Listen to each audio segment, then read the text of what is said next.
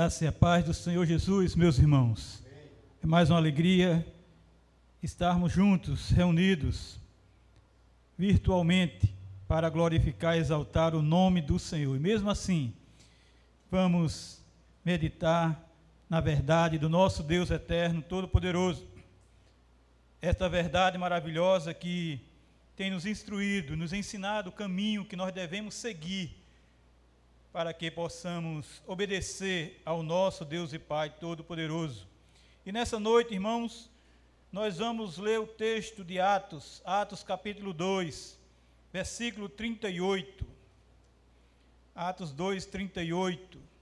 Em Atos 2, 38, a palavra de Deus nos diz assim: Respondeu-lhes Pedro: Arrependei-vos, e cada um de vós seja batizado em nome de Jesus Cristo, para a remissão dos vossos pecados, e recebereis o dom do Espírito Santo.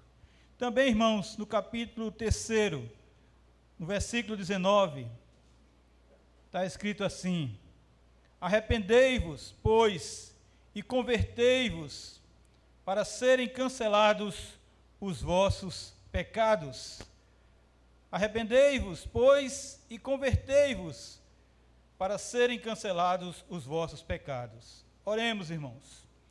Santo Deus, eterno Pai, aplica a tua palavra ao nosso coração, ó Deus. Nós dependemos, Pai, da tua graça, da tua misericórdia. Sabemos que somos pecadores, sabemos que não vivemos mais no pecado como antigamente, mas sabemos que ainda falhamos e queremos, ó Deus, que o Senhor venha, ó Deus, com a sua graça com a sua misericórdia, agindo em nossa vida, para que tenhamos verdadeiramente um coração contrito, um coração quebrantado na presença do Senhor e vivamos para a glória do nome do Senhor. Nós te agradecemos, Pai, por tua palavra, pelo poder desta palavra, em nome de Jesus. Amém e amém. Irmãos, é bem certo que sempre, sempre que o Senhor disciplinou Israel, mandando o seu povo ao cativeiro, tensionava tão somente por meio dessa atitude levá-lo ao arrependimento. O Senhor queria que o seu povo tivesse um coração quebrantado, que o Senhor obedecesse, que o Senhor fizesse exatamente o que ele tinha ordenado, o que ele tinha mandado. O Senhor não queria seu povo andando por caminhos errados, por caminhos tortuosos, e por isso ele exigia e cobrava do seu povo esse coração arrependido. Israel era, um des, era desprezado por Deus e muitas vezes foi desprezado por Deus porque em sua idolatria se voltava exatamente para outros deuses, deuses de outras nações, e não se arrependia do seu pecado e perseverava nessa desobediência, nessa idolatria. Os israelitas adulteravam com deuses de outros povos, abandonando o Senhor, deixando o Senhor para trás, esquecendo do Senhor com a sua dureza de coração. Então, assim sendo, os escolhidos de Deus foram muitas vezes extraviados para que reconhecesse, reconhecessem a necessidade que tinham de ter um coração verdadeiramente arrependido. E hoje, irmãos, não é diferente. Hoje nós precisamos ter esse coração quebrantado, esse coração contrito, esse coração que apresenta verdadeiramente frutos de arrependimento. O comentarista William Barclay comenta, e ele diz: Pedro disse: acima de tudo, arrependei-vos Arrepender-se significa repensar.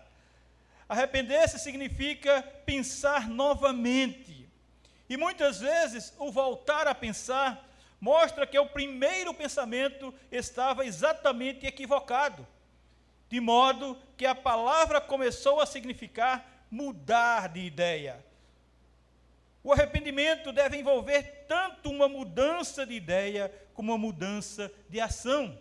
É mudar a ideia, sim, mas também mudar a atitude, mudar o proceder, mudar o testemunho, mudar a ação que está se seguindo erradamente, equivocadamente. E isso nós precisamos fazer para que tenhamos um testemunho agradável ao Senhor. Podemos mudar sim de ideia. Podemos mudar de ideia, mas podemos estar tão apaixonados por nossa velha maneira de agir que não a mudamos. Tão apaixonado pela nossa atitude, tão apaixonado por esta ação que nós gostamos de praticar, que não a mudamos. E podemos, irmãos, mudar nossa forma de agir, mas nossas ideias podem continuar sendo as mesmas. Mesma ideia, mesmo pensamento, mesmo querer, mesmo desejo. Podemos mudar só por temor ou por motivos prudentes, mas e nosso coração? ainda ama nossas velhas formas de agir e, chegado o momento, recairemos nelas novamente. Vamos voltar ao cativeiro. Então, irmãos, é bom nós pensarmos, é bom nós analisarmos e vermos que o verdadeiro arrependimento envolve uma mudança de mentalidade, mas também envolve uma mudança total de ação, de atitude. O ter visto, irmãos, toda a luz da revelação de Deus é um dos maiores privilégios que nós podemos ter. O conhecer o Evangelho do Senhor é um grande privilégio. O conhecer a essência das Sagradas Escrituras é maravilhoso. Esse conhecimento, essa ciência, o conhecer tudo que a Bíblia tem nos ensinado, tem nos revelado, apresentado de Deus, mostrado Deus para nós. Mas também é uma das mais terríveis responsabilidades, diz o comentarista, ter esse conhecimento.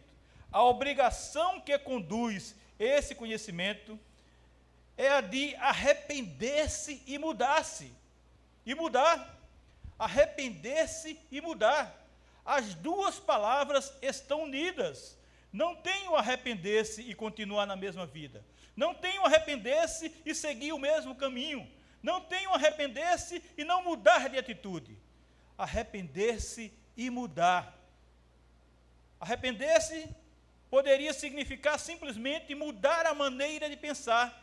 E é mais fácil mudar a ideia de que mudar o modo de vida do que mudar sim, a atitude.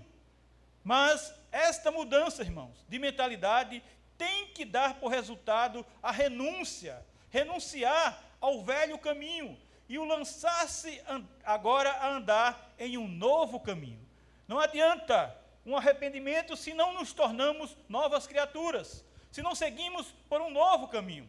Não adianta mudar de mentalidade se não há dentro de nós uma renúncia para que sigamos agora pelo caminho novo, pelo caminho diferente, pelo caminho que Cristo Jesus tem nos apresentado, pelo caminho que ele disse que ele é. Se não mudamos, se não renunciamos, se simplesmente mudamos a nossa mentalidade e não seguimos a Cristo, de nada adiantou. Porque esse arrependimento terá certas consequências na nossa vida, irmãos. Pois afetará o passado e os pecados serão exatamente apagados. Os nossos pecados serão apagados. Teremos agora uma nova vida com Cristo, pois Ele nos purifica com seu sangue de toda e qualquer iniquidade. Veja que interessante, irmãos. Antigamente se escrevia sobre papiros, e a tinta que se usava não continha ácidos e, portanto, não penetrava no papiro como o faz a tinta moderna. Simplesmente se mantinha sobre ele, ficava sobre o papiro. Para apagar algo, se podia facilmente tomar uma esponja úmida e limpá-lo, simplesmente, comumente, facilmente. É desse modo, meu irmão. É desse modo, minha irmã, é assim que Deus limpa o pecado do homem, perdoando, e isso afetará tanto o meu como o seu futuro. E isso modificará a nossa vida futura. Isso modificará o nosso destino tudo será diferente e tudo tem que ser diferente, porque agora a nossa vida não é a mesma, porque agora não seguimos pelo mesmo caminho, agora nós estamos em outro caminho. Para apagar algo, se podia tomar uma esponja e apagar aquela tinta, aquela letra, aquilo que estava escrito. Assim Deus faz com a minha vida, assim Deus faz com a sua vida, meu irmão. Trará momentos de relaxamentos na nossa vida. Ele fará isso, pois na vida entrará algo que dará força força na fraqueza e descanso na fadiga, pois Deus age na nossa vida com poder. Deus age na nossa vida para que nós tenhamos esta novidade de vida, essa novidade de caminhar, essa novidade de viver, essa vida nova. Veja lá em Jeremias 8, capítulo 8, versículo 6, está escrito: Eu escutei e ouvi, mas eles não falam o que é reto. Ninguém se arrepende da sua maldade. Ninguém pergunta o que foi que eu fiz fiz de errado. Cada um se afasta e segue o seu caminho como um cavalo que arremete com ímpeto na batalha. Não havia nenhum deles, nenhum, nenhum que falasse exatamente o que é certo, o que é reto, o que é verdadeiro. Pior ainda, nenhum que se arrependesse da sua maldade. Todos estavam no mesmo propósito, todos estavam seguindo o mesmo caminho, todos queriam ir pela mesma maldade, pela mesma, pelo mesmo caminho errado. Aqueles que pecaram só falavam o que é reto, aqueles que pecaram só falam o que é reto quando falam tão somente de arrependimento arrependimento. Se nós pecamos e queremos viver na retidão, se nós pecamos e queremos seguir um caminho reto, um caminho verdadeiro, o um caminho puro, então, irmãos, nós temos que seguir um caminho de arrependimento. Nós temos que ter essa contrição dentro de nós. Nós temos que ter esse quebrantamento em nossa vida. Nós temos que falar e viver e praticar o arrependimento que tanto Deus exige do seu povo, que Deus quer para mim, que Deus quer para vocês, que Deus quer para nós. Que é isso que Deus exige, que Deus exige de cada um de nós. Deus não somente encontrou nenhum arrependimento na iniquidade nacional daquele povo, o que poderia ter auxiliado a esvaziar a medida de sua culpa pública, mas nenhum, nenhum se arrependeu daquela iniquidade particular, da qual sabia ser culpado. Eles nem, nem sequer deram o primeiro passo na direção do arrependimento, eles nem sequer cogitaram agir com quebrantamento, ter um coração contrito. Eles não pensavam nisso, eles não queriam isso. E será que nós queremos ter um coração arrependido? Eles sequer disseram: Que fiz eu? Não houve nenhum movimento em direção a isso. Nem o menor sinal disso. Eles nem perguntavam, eles nem questionavam, eles nem queriam saber, porque eles sabiam. Há uma convicção do seu pecado, há uma convicção do seu erro, há uma convicção do que está errado, há uma convicção que faz com que tenhamos esse conhecimento a cada dia, mas o coração duro faz com que não busquemos esse arrependimento. Observe que o verdadeiro arrependimento começa com uma investigação séria e imparcial dentro de nós mesmos, mas nós estamos olhando para os outros. Nós estamos buscando o erro dos outros, nós estamos colhendo o erro dos outros, nós estamos apontando o dedo tão somente para os outros. Existe, quando existe esse arrependimento, nós investigamos a nós mesmos sobre aquilo que fizemos, a qual nasce de uma convicção de que agimos mal, de que erramos, de que falhamos, de que temos que mudar, de que temos que agir diferente, de que temos que fazer de outra maneira. Eles estavam tão longe de se arrependerem por seus pecados que prosseguiram com determinação em seus pecados, em seus erros. Cada um se desviava na sua carreira. Cada um dava uma carreira para mais longe do fazer o que é certo.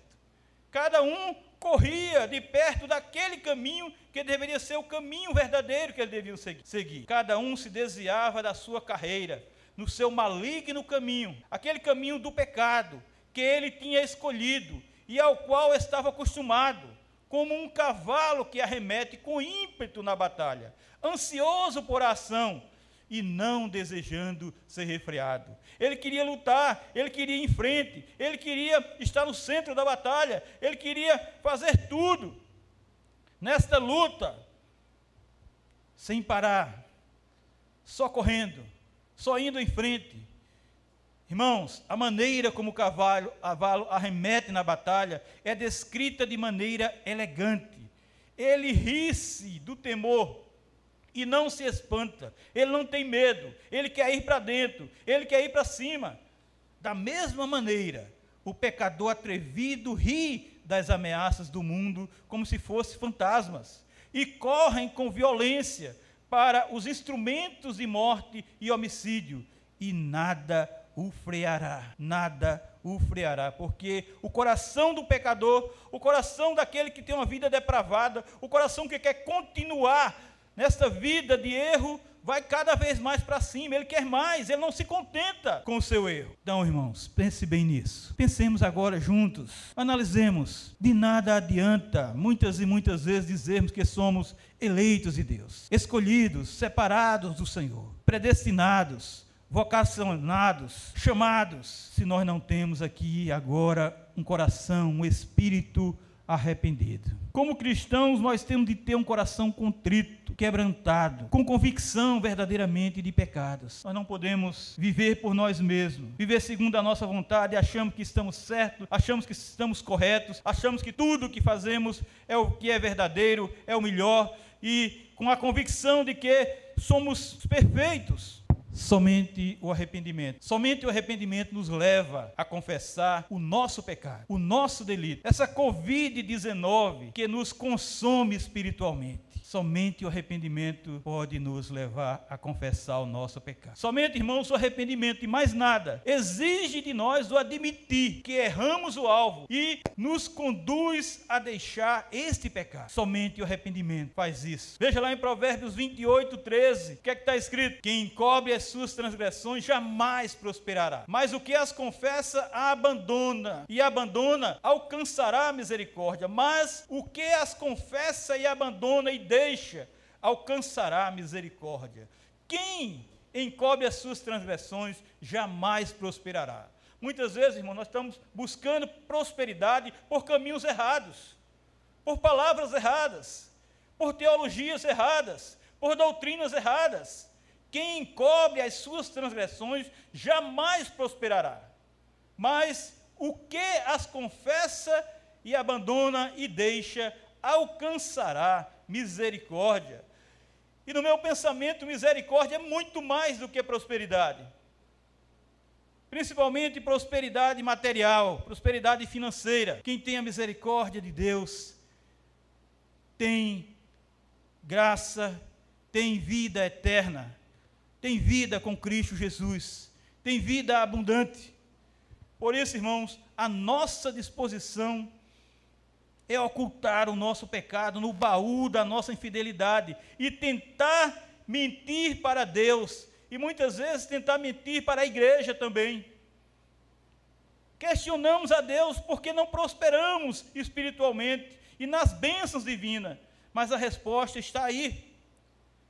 Só alcançaremos as misericórdias do Senhor se tão somente confessarmos e abandonarmos e deixarmos e colocarmos para trás esse nosso pecado. Charles Spurgeon disse uma coisa interessante: fé e obediência fazem parte do mesmo pacote. Aquele que obedece a Deus confia nele. Aquele que confia em Deus obedece. E nós, irmãos, precisamos obedecer a Deus. Nós dizemos que somos crentes, nós dizemos que cremos em Jesus, nós dizemos que temos Ele como nosso Deus verdadeiro, mas nós estamos obedecendo a Ele, nós estamos cumprindo o que Sua palavra tem exigido de nós, nós estamos cumprindo aquilo que o Evangelho tem nos mandado fazer, nós estamos cumprindo a vontade de Jesus para a Sua igreja, para o seu povo, nós temos um coração realmente arrependido.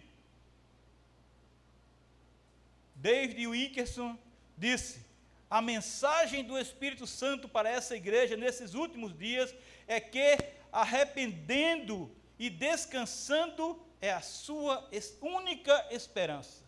É que arrependendo e descansando é a sua única esperança. A nossa esperança é descansar no Senhor.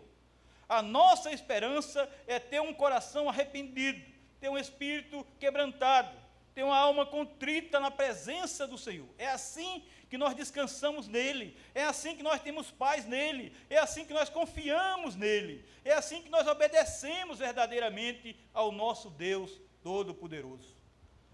Esta é a única esperança que restou à igreja, ele diz.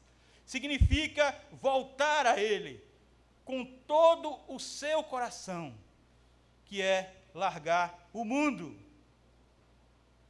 Voltar a Ele.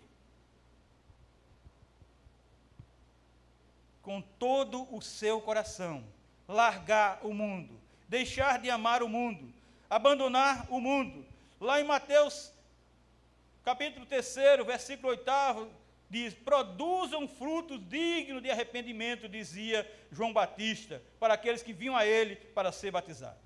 Esses frutos de arrependimento, meus irmãos, que tem que estar em nosso coração, e Deus está mostrando isso para nós, que é tempo de nós termos esses frutos, é tempo de nós apresentarmos esses frutos. Qual frutos nós temos produzido? Que frutos nós temos vivido? Que frutos nós temos apresentado? Que frutos nós temos testemunhado em nossa caminhada cristã, em nossa vida? Produzamos frutos, irmãos. Arrependamos-nos. Lembremos-nos de onde nós caímos. Voltemos à prática das primeiras obras. Irmãos, santifiquemo-nos. Vençamos o pecado. Nasçamos de novo Busquemos a regeneração em Jesus por meio do lavar regenerador do Espírito Santo em nós. Busquemos esta regeneração, a transformação do nosso caráter, da nossa mente e do nosso viver cristão. Vamos fazer isso.